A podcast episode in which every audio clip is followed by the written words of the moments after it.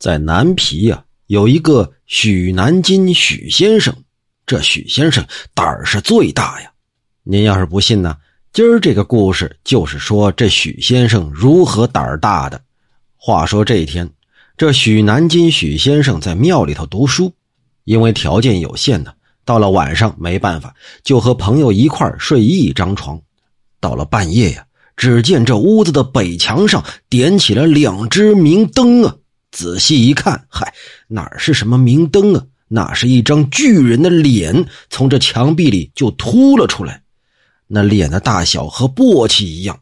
两只明灯呢，就是那脸上两只眼睛发出的光亮。这许南金的朋友是吓得要死啊，在那是抖衣而战呢。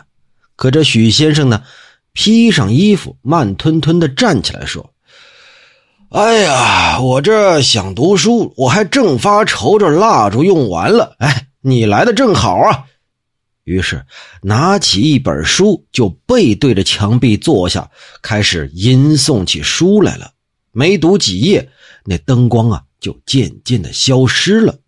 哎，这许南金呢，还不依不饶的拍着墙壁在那叫唤呢。那巨人的脸呀，再也没出来过。还有一回，也是在夜里。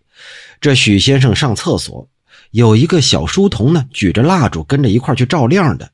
那巨人的脸忽然又从地上冒了起来，对他们在那笑呢。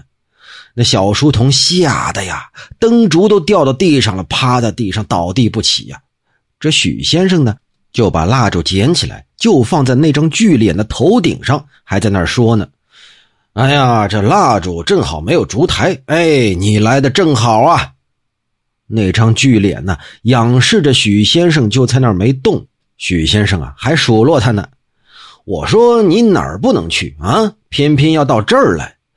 海上传说有一种人是专门追逐臭味的，哎，难道就是你吗？啊，哎，也不能辜负你一番好意啊。说罢，拿起一团厕所里用过的纸啊，就朝那怪物的嘴就擦过去了。哎呀，把那怪物恶心的呀，都吐了出来了，狂吼了几声，蜡烛也弄灭了，那张巨大的脸也消失了。从此之后，再也没出现过怪物的事儿。许先生就说了：“我跟你们说啊，这鬼魅那是确实存在的，有时候也能亲眼撞上。只是呢，我检点生平，没做过什么亏心事，我这心中无愧，自然就一点都不害怕了。”